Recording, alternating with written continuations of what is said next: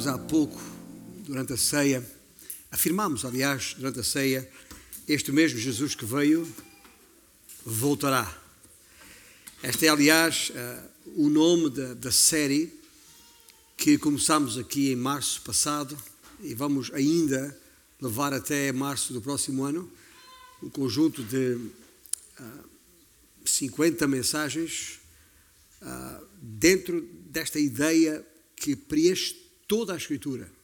Cristo veio e voltará. Eu não sei se consegue memorizar. Uh, eu, tenho uma técnica para, às vezes, uh, segurar a minha memória siglas, com siglas, ideias. Vou explicar-vos qual é a, sigla para, para lembrar, a maneira mais fácil de lembrar o nome da série, Cristo veio e voltará.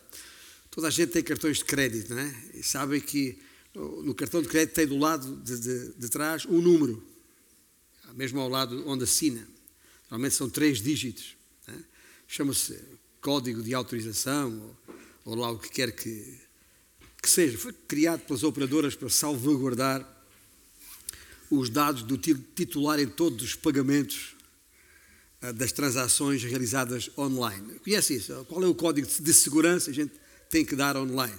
Pois, esse ah, código de segurança tecnicamente é, é CVV, né? CVV, que é da, da sigla em inglês uh, Card Validation Value que na nossa linguagem em português é mais ou menos código de valor de verificação ou código de valor de validação, seja lá o que for.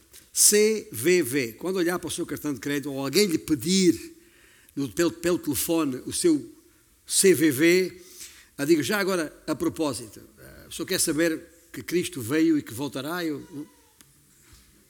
não sei se lhe vai dar hipótese para, para isso, está bem? Mas pelo menos nós estamos em Cristo. Cada vez que olhar esta sigla CVV, lembre-se: Cristo veio e voltará. Essa é a nossa confiança e a nossa bendita esperança, certo? Amém? Então, estamos juntos nisso e vamos fazer por, por isso. Ah, e a razão por que estamos nesta série de mensagens, que a alguma altura lá no início eu referi que o desafio de irmos ao Velho Testamento a cada um dos 39 livros do Velho Testamento procurar o Messias. Não é procurar o, onde é que está o Wally, não é isso. Isso é outra, isso é outra, outra coisa. Mas procurar uh, o Messias no Velho Testamento. Porquê? Porque é a nossa convicção de que toda a Escritura, e não apenas o Novo Testamento, do Gênesis ao Apocalipse, o tema central é Cristo. Ele é a mensagem essencial de toda a Bíblia. E temos que ter a capacidade de abrir qualquer texto das Escrituras e saber que é a respeito de Jesus Cristo que aquele texto que está, está ali. E, e Cristo, a mensagem em todo o texto bíblico é que Cristo viria, estou a falar nas Escrituras do Velho Testamento, Cristo viria uh, para sofrer e que voltaria para reinar. Aliás, nesta nestas duas ideias fortes é que está o problema, ou que esteve o problema dos judeus. Porque quando os judeus, aguardando o Messias, quando Jesus veio e foi identificado e se identificou com o Messias, eles pensavam: oh, chegou o rei, vamos aclamá-lo. Aquele domingo, com as, as palmas de ramos, aclamá-lo o rei. Vamos aclamá-lo o rei pensando que finalmente iam libertar-se do jugo do, do Império Romano e da carga de impostos em cima deles. Só que não. Cristo, quando veio, não veio ainda para reinar, veio para sofrer. E quando ele se humilhou ao ponto de se entregar à morte na cruz, da forma, a forma mais humilhante de morrer, então, os, para os, os judeus, ah, este, este, não é o Messias, de maneira nenhuma. E porquê é que eles pensaram assim? Porque não entenderam as Escrituras. Não perceberam que as Escrituras falavam de uma vinda do Messias a dois tempos. Ora, nós não temos que cair é, em erro semelhante. O de estarmos aqui aceitando que Ele veio uma primeira vez e vivamos despreocupados com a sua segunda vinda. A nossa vida hoje, para aqueles que estão em Cristo, como referi há pouco, tem que acontecer ah, nessa perspectiva, na perspectiva de que Cristo vem aí, está voltando a qualquer momento. E, e isso tem de condicionar a nossa vida. E a verdade é que ah, ah, nós temos vindo livro após livro, desde o Gênesis, desde aquele capítulo 3, onde fala naquela semente a respeito do, do, de, da a, a, promessa que o Senhor fez ali mesmo, de que haveria inimizade entre a descendência da serpente e a descendência da mulher, sabendo nós que a, a semente da mulher chegaria a uma linhagem através de, de, Abraão, de um povo que ele chamaria, e até Jacó, Davi, etc., até Cristo.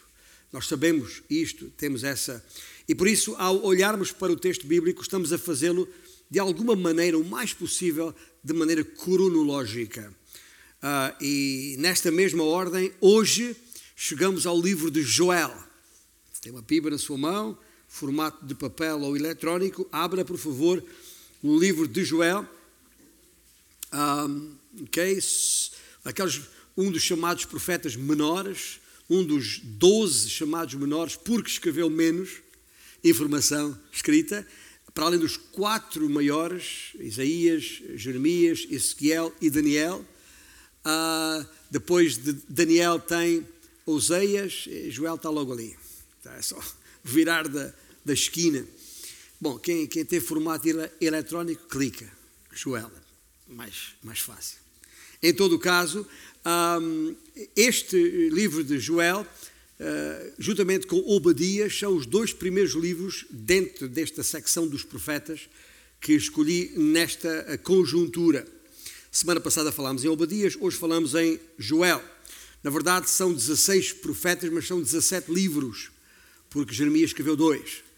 E ainda tenho este reservado para mais tarde uh, três livros que, na ordem em que os livros surgem na Bíblia, está muito mais cedo. Estou a falar de Esdras, Esther e Neemias, antes dos Salmos, antes de Jó, mas que no tempo histórico da história de Israel aparecem na parte final dessa história. E por isso os consideraremos uh, mais, mais tarde. Mas, uh, sendo mais ou menos, sendo Joel mais ou menos na mesma época de Obadias, talvez ainda no tempo do rei Josafá, que já falámos aqui várias, várias vezes, ainda no nono século antes de, de Cristo, ah, talvez ele já tenha uh, profetizado este Joel em tempos do neto de Josafá, um tal de Joás. E por isso o seu ministério poderá ter entrado no oitavo século. Mas isso pouco importa aqui.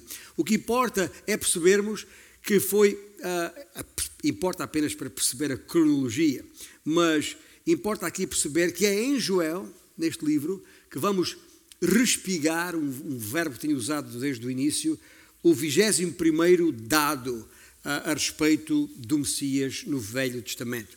Ou seja, vamos vendo diferentes identificações ou personificações do Messias, e esta vai ser a 21 primeira, o que significa que é o 21 primeiro livro dos 39 uh, ah, que estamos, onde estamos agora.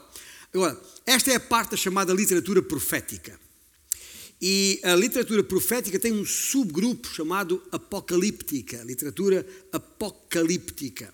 E este livro enquadra-se precisamente aqui. O estilo literário de Joel. Uh, quantos é que já leram o livro de Joel? Deixa eu ver as tuas mãos. Sei, sei, uh, seguido ou em partes, mas uh, okay, só para saber que não é, nós estamos aqui a falar de uma, um livro estranho.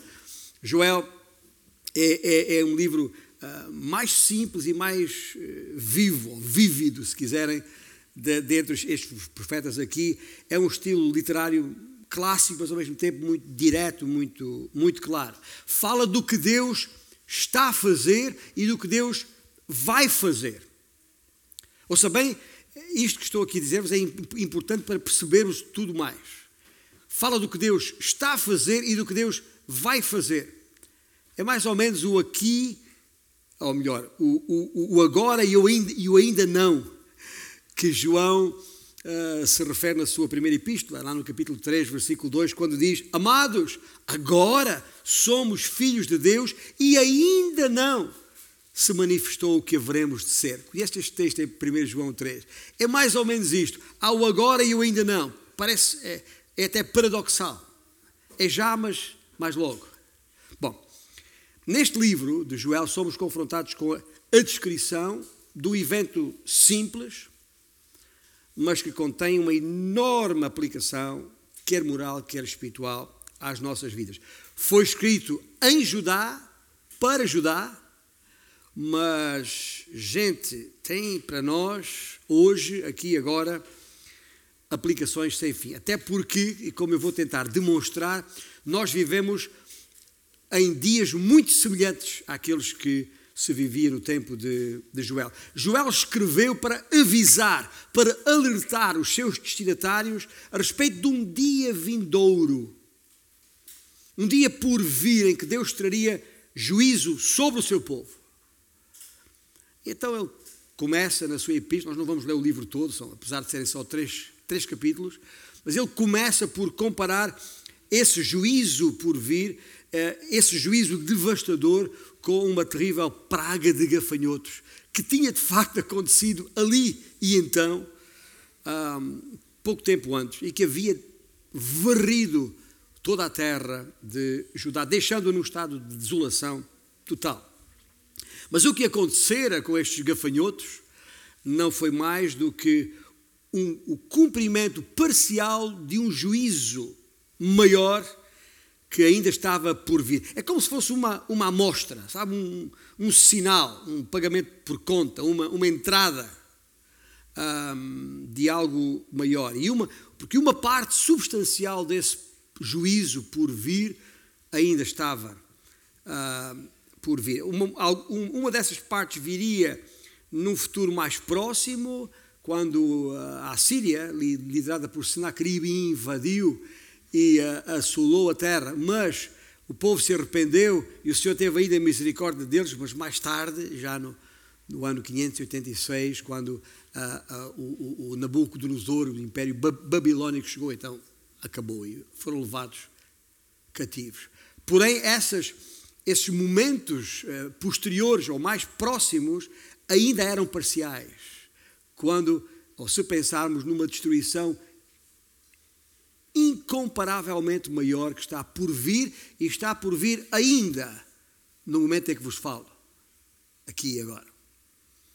Portanto, esta mensagem de Joel e nesta manhã eu gostaria uh, de pedir a vossa atenção, como sempre, mas porque uh, esta é matéria que tem a ver com o futuro, algo que está ainda por vir, que é algo que interessa particularmente as pessoas. Mas exatamente porque interessa particularmente as pessoas, muito engano, muito desvio, muita mentira, muita, muita coisa tem sido dita a este respeito, e nós precisamos, por isso, de nos cingir às Escrituras, de procurar nas Escrituras qual é a verdade aqui contida. Ou seja, a maior parte do juízo que substancialmente Joel se refere ainda está por vir. Faz parte da teologia bíblica a que nós chamamos escatologia. Já ouviu essa palavra do, do grego eschaton, que se refere, portanto, a, ao fim dos tempos, ao fim dos tempos para o planeta Terra em que nos encontramos. Contudo, Deus não enviaria, Deus não garante, não promete apenas juízo, promete também salvação, promete também libertação, bênção. Que, que, da mesma maneira que aconteceu em Israel, então apenas um juízo parcial, houve também uma bênção parcial. Assim, no futuro por vir, haverá juízo total e bênção final. E é importante pensarmos nisto. O profeta avisou, avisou os seus ouvintes que sofreriam um juízo devastador, a não ser a não ser que se arrependessem da sua vã, fútil, inútil religiosidade, da sua adoração meramente formal e vazia, e se voltassem para o Senhor. E se voltassem para o Senhor, aí Deus os perdoaria e restauraria, trazendo bênçãos abundantes sobre eles. Essa é a promessa do Senhor. Isso não aconteceu ainda, porque nem tudo aconteceu já. Para além da escatologia, chamo a vossa atenção para o livro de Joel, verifiquei que alguns ainda não estão familiarizados com o livro de Joel, mas Joel tem, trata de muitos temas neste livro, eh, desde a, a autoridade absoluta e inerente soberania de Deus, à inevitabilidade de uma punição da parte de Deus sobre os homens que forem infiéis à sua aliança. E é notável como Joel explica, como ele expõe a maneira como Deus exerce a sua soberania sempre que o povo peca. E claro está, indissociável destes dois, da, da, da soberania e da, e, do, e da inevitabilidade do, do juízo, está a misericórdia do Senhor. Evidente no perdão, no perdão que Ele concede a todos os que se arrependerem. Mas é nos dois aspectos da sua vertente cronológica, julgamento ou juízo e, e bênção, que gostaria de que nos focalizássemos hoje, especialmente por causa do nosso respigo, ou seja, a referência ao, ao Messias. E também a referência ao dia do Senhor, que Obadia já tinha escrito a respeito disto e que Joel refere uh, vez após vez. E só para uh, perceberem, não sei se toda a gente tem a sua Bíblia aberta em Joel, mas veja, no capítulo 1, versículo 15: Ah, que dia! Porque o dia do Senhor está perto.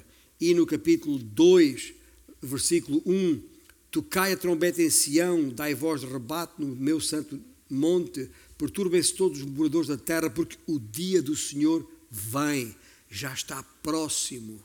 E mais adiante, neste mesmo capítulo 2, versículo 11, o Senhor levanta a voz diante do seu exército, porque muitíssimo grande é o seu arraial, porque é poderoso quem executa as suas ordens. Sim, grande é o dia do Senhor e muito terrível. Quem o poderá suportar? E ainda no versículo 31, ah, o sol se converterá em trevas e a lua em sangue antes que venha o grande e terrível dia do Senhor. E finalmente no capítulo 3, versículo 14, multidões, multidões no vale da decisão, porque o dia do Senhor está perto no vale da decisão. Veja que há aqui uma, uma ênfase grande com esta expressão, o dia do Senhor. Não, gostaria que não saíssemos daqui hoje sem entender o que é que uh, o profeta Joel se refere aqui, especialmente porque ele diz que está próximo, que, que, que, está, que, está, está perto, que vem aí. Mas vamos lá respigar o Messias em Joel. Estamos prontos? Então, uh, tal como Obadias, Joel fala a respeito de um tempo futuro. Já? Isso está claro. Quando uh, os atos reais deste rei e judiciais de Yahweh, do Senhor Jeová, atingirem o clímax naquilo que ambos os profetas designam como o dia do Senhor. Em todo caso, direi, direi já que uh, esse tempo, o tempo do dia do Senhor, uh, que está por vir, vai ser algo numa escala cósmica e universal e que não tem apenas a ver com Judá ou Israel ou pontualmente uma, uma região ali. Não. Ah, é algo maior do que isso. É quando Deus há de, há de ah, ah concluir, consumar a sua obra de salvação e juízo de que a primeira vinda de Cristo e o que foi feito na cruz é, é parte, mas não é o todo, não é total. E, portanto, o que, tanto num livro como no outro, há, há, há uma calamidade, o profeta fala de uma calamidade, lembram-se a semana passada, que foi Edom, a província, de, o país de Edom, a nação de Edom, que, os, que invadiu Judá e, e, que facilitou o caminho aos inimigos de, de Judá. E aqui em Joel, a calamidade foi uma praga, uma, uma invasão de, de gafanhotos. É? Em todo o caso, ah, por duas vezes, neste texto, o Senhor apela ao arrependimento. Ouça bem. E essas duas vezes, só para referência e para os que tomam notas, Está uma no capítulo 1, nos versículos 13 e 14. Assim diz o Senhor: por três transgressões dos filhos de Amon e por quatro não susterei o castigo, porque rasgaram o ventre às grávidas de Gileade para dilatarem os seus próprios limites. Por isso mesmo meterei fogo aos muros de Rabá, fogo que consumirá os seus castelos, com alarido no dia da batalha, com turbilhão no dia da transgressão. E no capítulo 2, versículos 12 e, e, e, e 14: Mas vós, os nazireus, deste a beber vinho e aos profetas ordenastes, dizendo: Não profetizeis. Eis que farei oscilar a terra debaixo de vós, como oscila um carro carregado de feixes. De nada valerá a fuga ao ágil. O forte não usará a sua força, nem o valente salvará a sua vida. Então, aqui, avisos muito claros daquilo que o Senhor vai fazer. E há evidência, portanto, no texto que, diante destes avisos, o povo reagiu e até correspondeu com alguma, com alguma conformidade. Eu digo isto, sabe porquê? Se, é, basta, basta ler o versículo 18 do, do, do capítulo 2, onde diz o quê?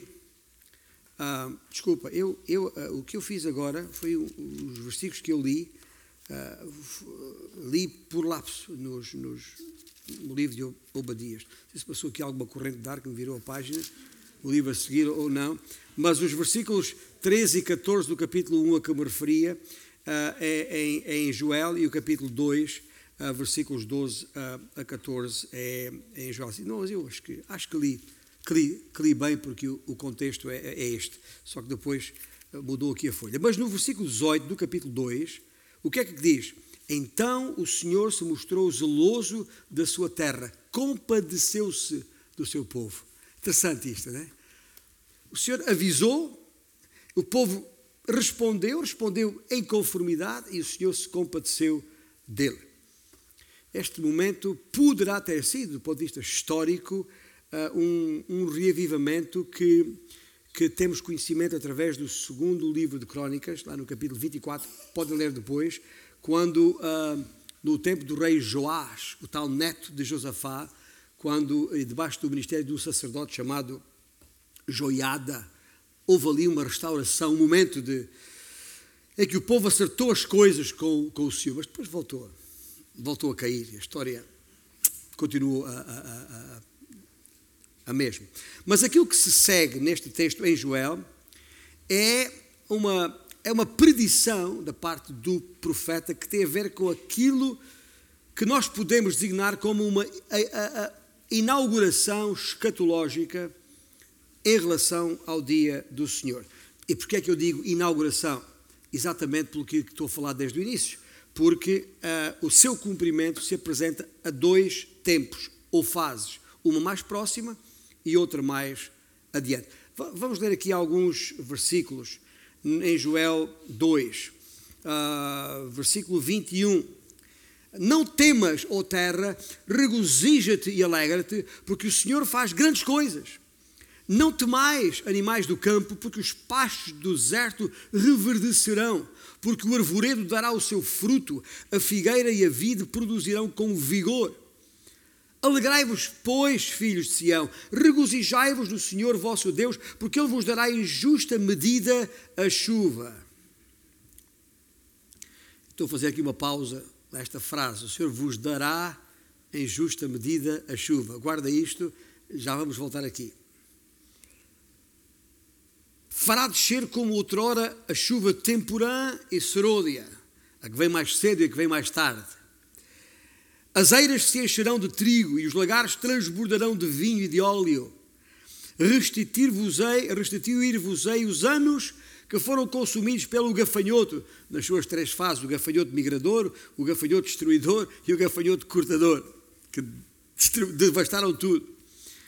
E o meu grande exército que enviei contra vós outros, aqui ilustrados da praga de gafanhotos. O Senhor diz que vai restituir tudo isso. Diz mais: comereis abundantemente e vos fartareis, e louvareis o Senhor vosso Deus, que se ouve maravilhosamente convosco. E o meu povo jamais será envergonhado. Sabereis que estou no meio de Israel e que eu sou o Senhor vosso Deus, e não há outro, e o meu povo jamais será envergonhado. Basta ler isto para percebermos que isto ainda não aconteceu. Aqui, algumas bênçãos foram recebidas no imediato, e o Joel dá-nos conta disso mas outras estão ainda por vir. É o tal agora, mas ainda não, que vos falava há pouco. Porque Cristo veio e voltará. Mas é no meio daqueles efeitos imediatos da obra de, de Deus que emerge esta surpreendente, para dizer no mínimo, esta surpreendente predição para que chamei a vossa atenção há pouco, quando lemos o texto. Estou a falar do versículo 23, deste capítulo 2, na segunda parte, quando diz que Deus dará em justa medida a chuva. Está, está pronto? Nós vamos respigar o Messias aqui. Ok? Tal como temos sublinhado, livro após livro. O Senhor é soberano. Pelo que, sejam quais forem as calamidades, em meio das quais não podemos desanimar e temos de nos regozijar, porque o Senhor sempre manteve a sua promessa e sempre vai manter essa esperança messiânica da promessa em que tudo mais assenta. E eu quero agora aqui eh, e agora, quero aqui e agora reforçar a essa promessa. Deus declara que dará ao seu povo um mestre justo, e aqui é a minha expressão para o sermão de hoje, como se diz, o mestre justo, que aqui neste versículo é chamado de a chuva. Eu não sei se em todas as versões, nem todas as versões têm esta palavra chuva, a maior parte daquelas que nós usamos na nossa língua, não sei sobre a reina Reina Valera, ou não sei se, mas na versão de Almeida, a palavra é uh, a palavra chuva. Isto é, uh, quando diz em justa medida, quer dizer que algo que o Senhor traz e vai agir, vai fazer, vai atuar em conformidade com a sua justiça, a tal justa medida. Nem todos os teólogos farão esta interpretação que vão ouvir da minha parte agora. Mas eu entendo que há suficientes evidências nas Escrituras, em geral, e neste texto em particular, para crer que a palavra hebraica, aqui usada no original, portanto, se refere a uma pessoa e não à água da chuva. No máximo será uma personificação da chuva da pessoa de Cristo. E digo isto por várias razões, vou apenas referir três. Primeiro, porque a palavra hebraica aqui usada, no, aqui usada no singular e, e, traduzida em português por chuva, aparece oito vezes na Bíblia e é sempre traduzida por mestre, ou professor, mestre, rabi, se quiser. Isto em todas as mais antigas e reconhecidas versões da Bíblia. Segunda razão é porque o uso do artigo definido singular que está associado à palavra hebraica a que me referi, revela que Joel tem em mente uma pessoa singular. Porque é um artigo pessoal, nesse sentido. E em terceiro lugar, porque a, a, a ligação da palavra chuva com a preposição no original, eu não vou aqui entrar em detalhes, não é, não é necessário, uh, dá-nos uma associação uh, direta ao, ao Messias. E portanto parece confuso chegar aqui e ler este versículo 23 da sua última parte, quando diz que Deus dará em justa medida a chuva. bem? Na verdade, o que a palavra de Deus está a dizer é que virá um mestre justo. Agora, isto nem devia ser surpresa para nós, que os que conhecem bem o texto bíblico, porque ah, ah, são muitas as vezes que uh, é usado. Isaías, por exemplo, ui, Isaías, uh, por exemplo, no capítulo 53, versículo 11, uh, referindo-se ao Messias, fala no meu servo, o justo, Com o seu conhecimento justificará a muitos, porque as iniquidades deles levará sobre si. Não há dúvida que se refere ao Messias. E Jesus mesmo, não precisa abrir lá agora, mas no Evangelho, no Evangelho de João, capítulo 6, versículo 45, eh, Jesus mesmo eh, cita os profetas, e Isaías em particular. Eh, quando ele diz, está escrito nos profetas, disse Jesus, e serão todos ensinados por Deus. Portanto, todo aquele que vem da parte do Pai tem ouvido e aprendido, esse vem a mim, o Mestre.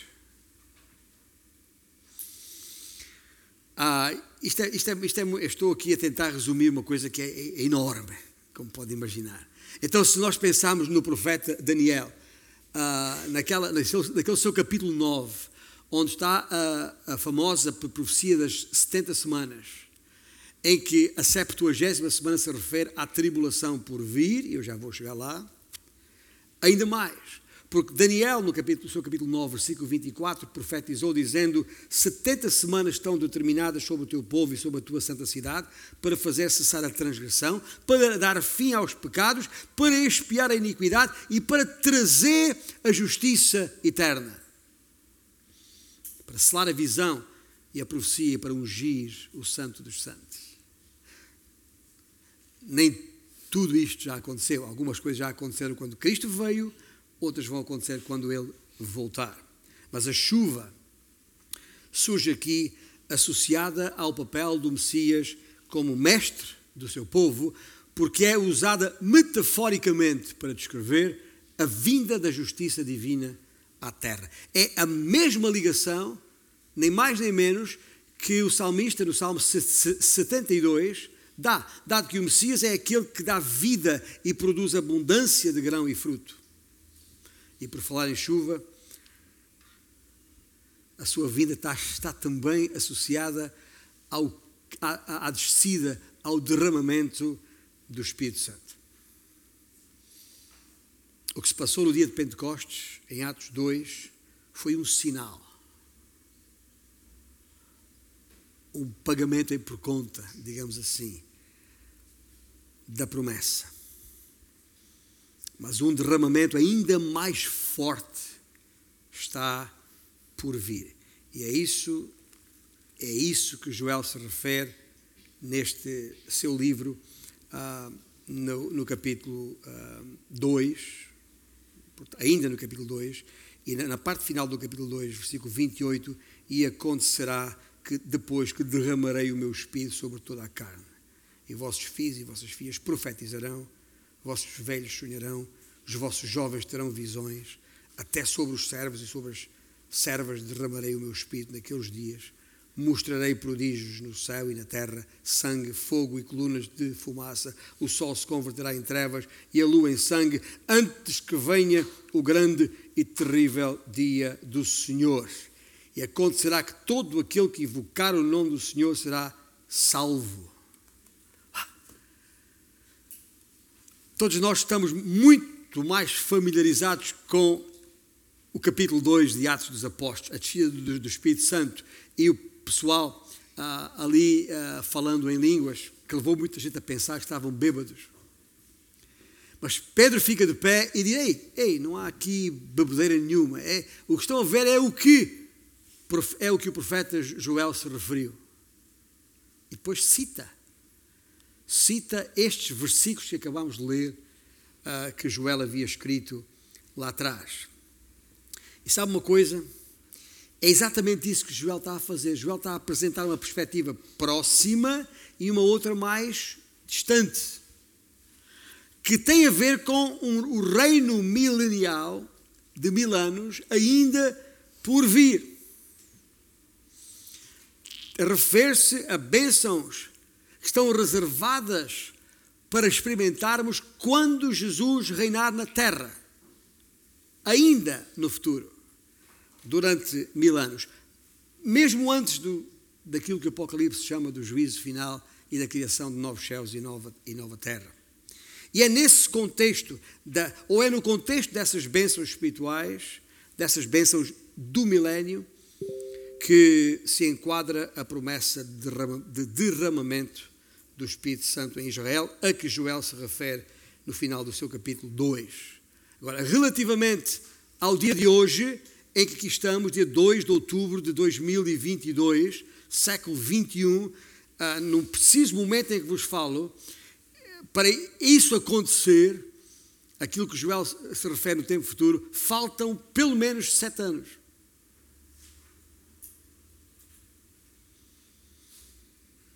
Que é o momento exato do início da tribulação, a que Daniel se refere. E o livro, quase, a grande parte do livro de Apocalipse, escreve. Então, uh, esse momento do início da tribulação é o momento do início do dia do Senhor a que Joel e Obadias se referem. É aí que começa o dia do Senhor. Não é um dia como hoje é domingo, o dia do Senhor. Não.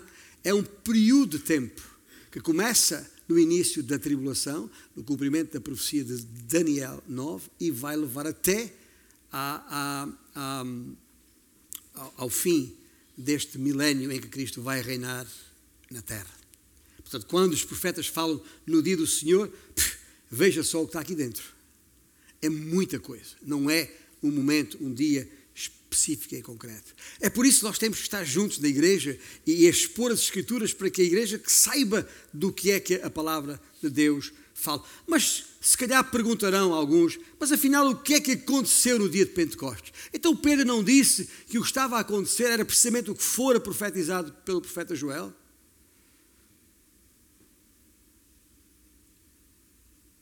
É essa a vossa, é essa a vossa questão?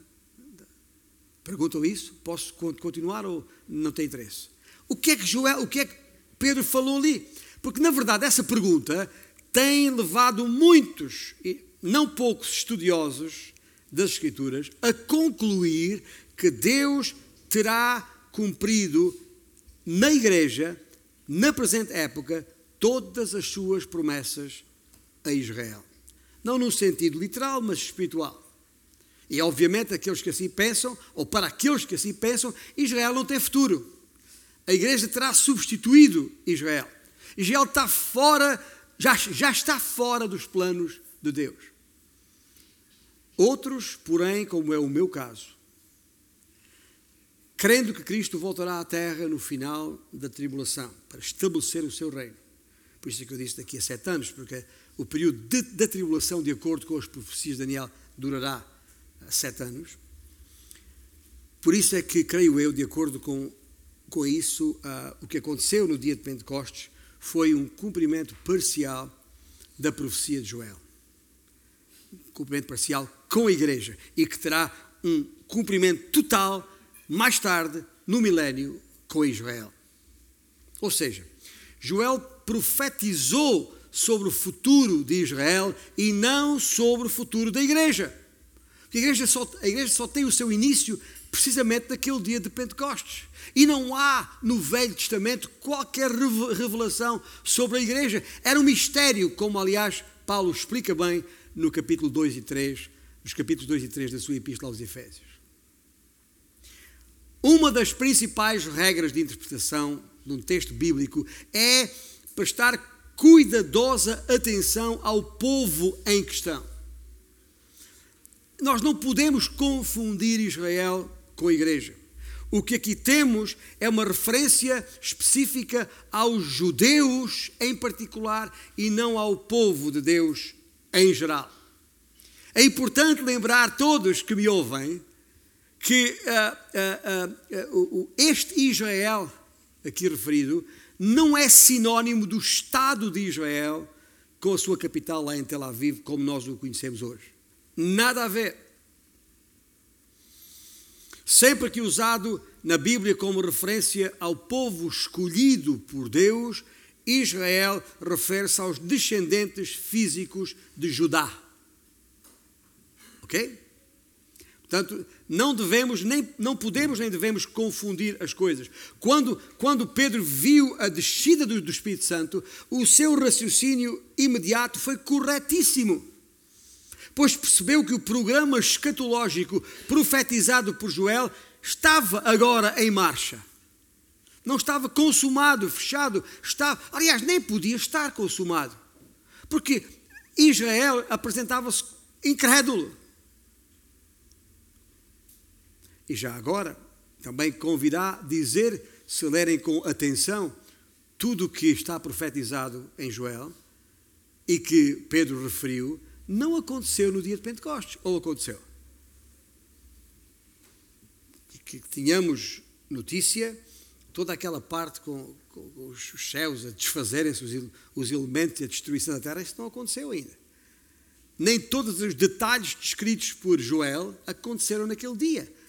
Portanto, não está errado Pedro, obviamente, Pedro referir-se àquilo que ele percebeu, que esse plano de Deus estava agora em marcha, porém estava longe de se cumprir. O seu total cumprimento desta visão de Joel aguarda ainda um dia futuro. Quando? Quando será? Não sabemos o dia nem a hora, e ai daqueles que procurarem vaticinar isso. Sabemos é uma coisa: acontecerá quando se concluir a salvação de todos os escolhidos entre os gentios. Porque é uma coisa que Israel não teve muita dificuldade em entender: que esta salvação oferecida por Deus não era apenas para os judeus, mas também para nós gentios. Então, ah, isto, esta, a consumação de toda esta visão só terá lugar quando todos os gentios escolhidos forem salvos e ainda quando Israel se voltar para o Senhor. E portanto, o dia do Senhor predito por Joel não é nenhum dia específico de 24 horas, mas aquilo, exatamente aquilo que eu vos referi há pouco. Obviamente, isto é um processo escatológico, o entendimento das, das Escrituras. Eu, particularmente, embora respeitando todos os, os meus uh, colegas uh, e mestres das Escrituras que pensam diferentemente, eu entendo que esse dia do Senhor o início da 70 semana de Daniel 9, o início da tribulação, ah, só acontecerá quando a igreja, aquela igreja que começou no dia de Pentecostes, for removida daqui.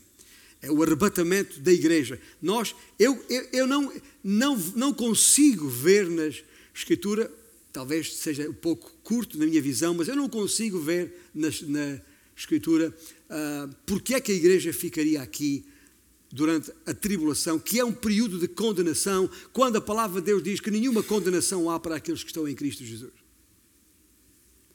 E assim, quando a igreja for arrebatada, coisa que acontecerá a qualquer momento, podemos nem terminar este culto. Que bom seria, não é? A não ser. A não ser que alguém aqui sentado hoje fosse deixado.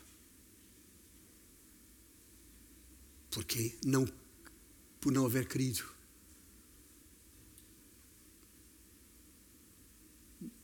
Por não ter aceito a graça de Deus, que a todos dá, liberalmente. Eu fiz a pausa porque isso, isso, isso dói. Se eu tivesse a certeza que todos que me ouvem aqui subissem junto comigo ao encontro do Senhor dos Ares, então é, é já, Maranata, vem Senhor Jesus. Mas se não aconteceu ainda, é porque o Senhor ainda está a dar tempo. Ainda alguns dos uh, escolhidos ainda não, ainda não creram. E talvez esteja alguém na, na sala nessas condições.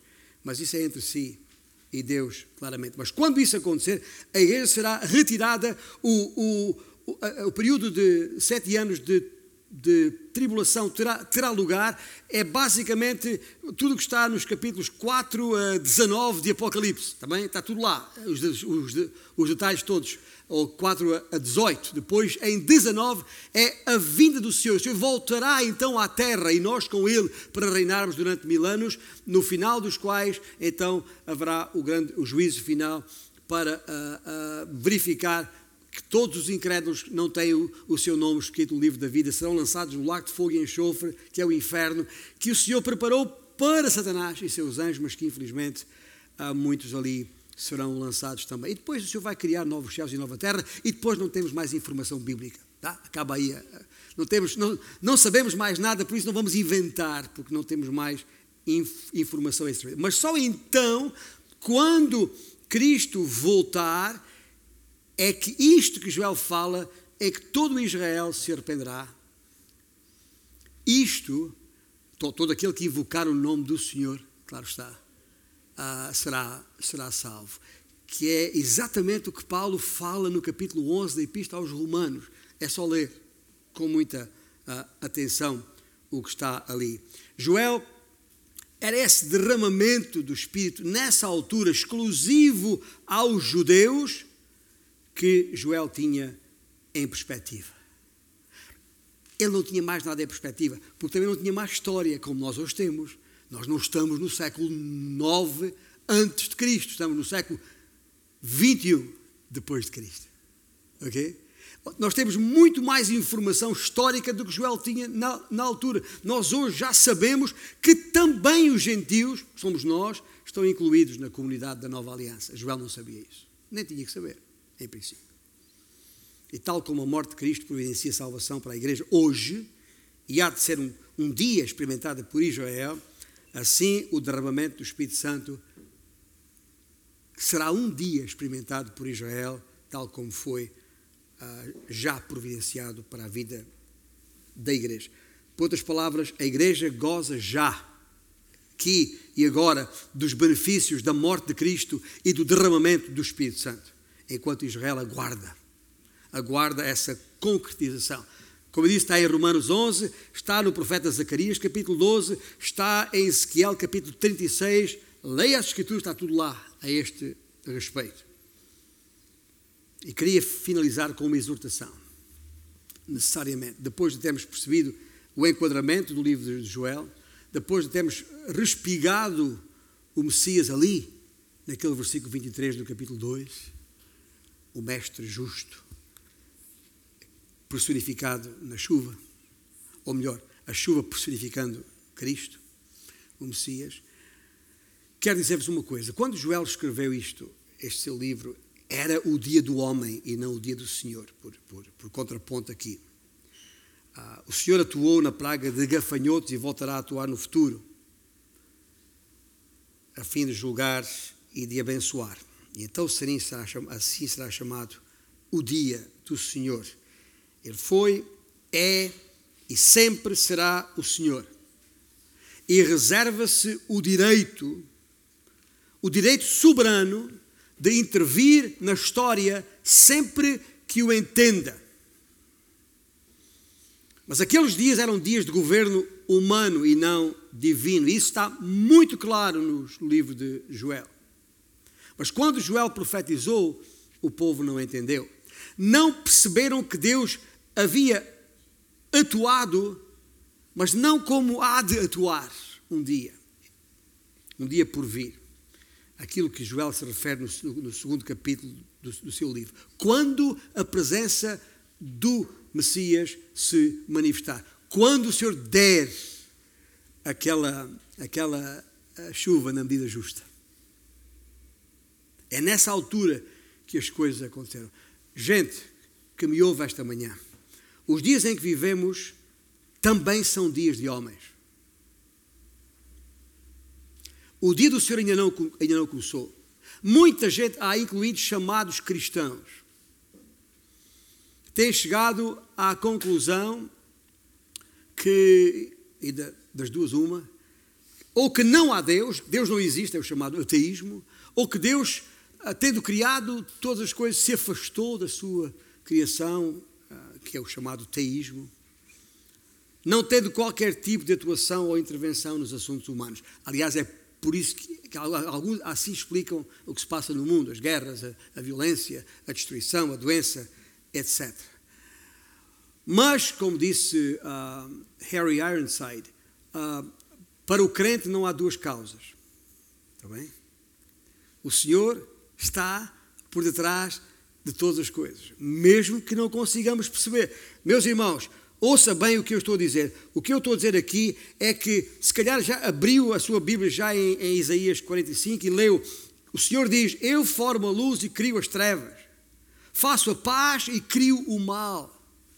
Está escrito: Eu, Senhor, faço todas estas coisas. Já leu isso na Bíblia? Nunca ficou a pensar porquê? Pois é. Amós, Amós fala a mesma coisa. Amós pergunta: sucederá algum mal à cidade sem que o Senhor o tenha feito? Pergunta Amós. Uau! Não é o nosso assunto hoje aqui agora, está bem? É só para percebermos que as coisas que acontecem à face da terra não estão fora do controle do Senhor. É óbvio que Deus não é a origem do mal e do pecado, obviamente isso não provém de Deus, mas o entendimento das Escrituras deve vir das próprias Escrituras, onde não há qualquer sombra de dúvida. O mal nestes versículos refere-se, obviamente, à guerra por oposição à paz paz e guerra, segurança e destruição, o bem-estar e a calamidade. É o Senhor que as permite, uma e outra.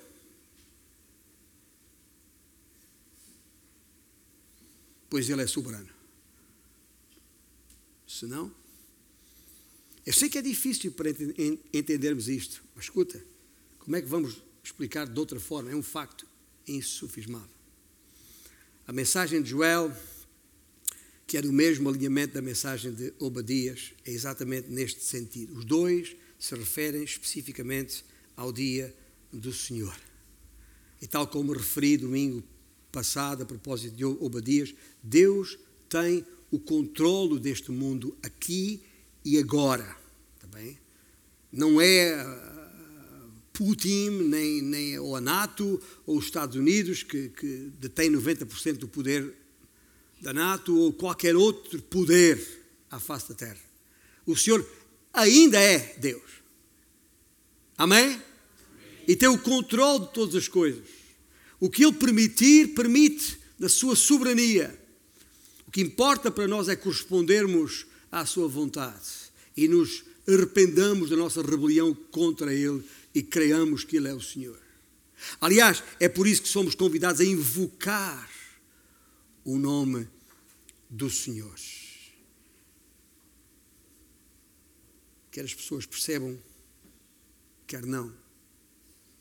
Deus mantém em execução o seu plano para este mundo. E no futuro próximo, ele irromperá de novo na história de uma maneira a todos evidente. Razão porque não posso terminar e antes de entoarmos o hino final, sem exortar a igreja com o mesmo aviso solene que Joel aqui faz. E ouça bem.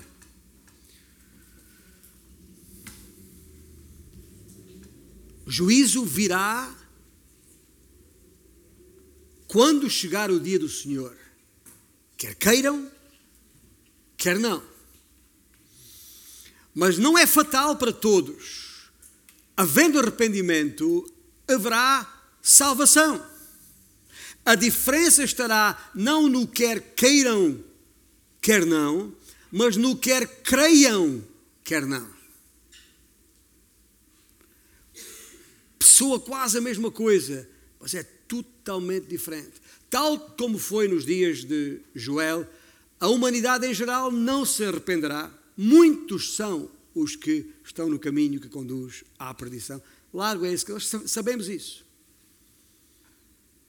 Como não se arrependeram a maior parte dos israelitas, dos judeus apóstatas. Paulo faz referências a isso em 1 Timóteo 4, em 2 Timóteo 3, quando se refere que nos últimos dias muitos de consciência cauterizada resistirão à verdade, não indo avante, palavras de Paulo. Porém, Joel, citado em Atos também, e pelo salmista, todo aquele que invocar o nome do Senhor será salvo se com a tua boca confessares a Cristo como Senhor. Estou a citar Paulo aos Romanos, capítulo 10, versículos 9 e 10. Se com a tua boca confessares a Jesus como Senhor e em teu coração creres que Deus o ressuscitou dentre os mortos, serás salvo. O Senhor te salvará. Porque com o coração se crê para a justiça e com a boca se confessa a respeito da salvação. Porquanto a Escritura diz, continua Paulo, todo aquele que nele crer não será confundido. Há confusão na sua mente? Talvez não creu ainda. Pois não há distinção entre judeu e grego. Continua Paulo uma vez, que o mesmo é o Senhor de todos, rico para com todos os que o invocam. Porquê? Porque todo o que invocar o nome do Senhor será salvo. E de acordo com os versículos anteriores que Paulo escreve, uh, os versículos 4 a 8, a justiça a que Paulo se refere não é aquela decorrente da lei, mas aquela decorrente da fé na obra redentora de Cristo. Porque o fim da lei é o quê? Cristo, escreveu ele, para justiça de todo aquele que crê. E por isso, a palavra que pregamos é a palavra da fé. Cristo, o Mestre. E naquele dia, quando tiver início a, a tribulação, o final, ou o fim dos não arrependidos será incomparavelmente pior do que alguma vez presenciamos ou ouvimos dizer. Se pensa que uma guerra nuclear é o, é o máximo, o pior que nos pode acontecer, esqueça lá isso. Não obstante os fracassos do homem, os planos de Deus incluem bênçãos nunca antes vista. Como cantamos há bocado, é a evidência da graça de Deus. É essa graça que, deve, que deverá mover os corações. Os nossos, desde logo, daqueles que já são seu povo, porque creram, para que nos arrependamos de qualquer tipo de infidelidade que possa existir em, em nós e vivamos vidas cuja obediência ao Mestre seja para louvor da sua glória, quer nossas, dizia eu, quer daqueles que hão de crer. O Senhor ainda não voltou. Ainda há alguns mais para arregimentar.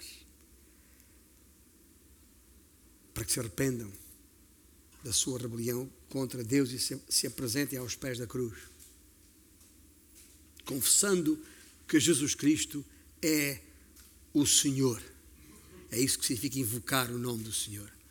Porque não há outro nome pelo qual possamos ser salvos. Amém? Vamos ficar de pé? O tempo já hoje voou, um pouco mais prolongado, mas esta é a palavra do Senhor e é a nossa responsabilidade responder, consoante o Espírito de Deus orientar o coração de cada um.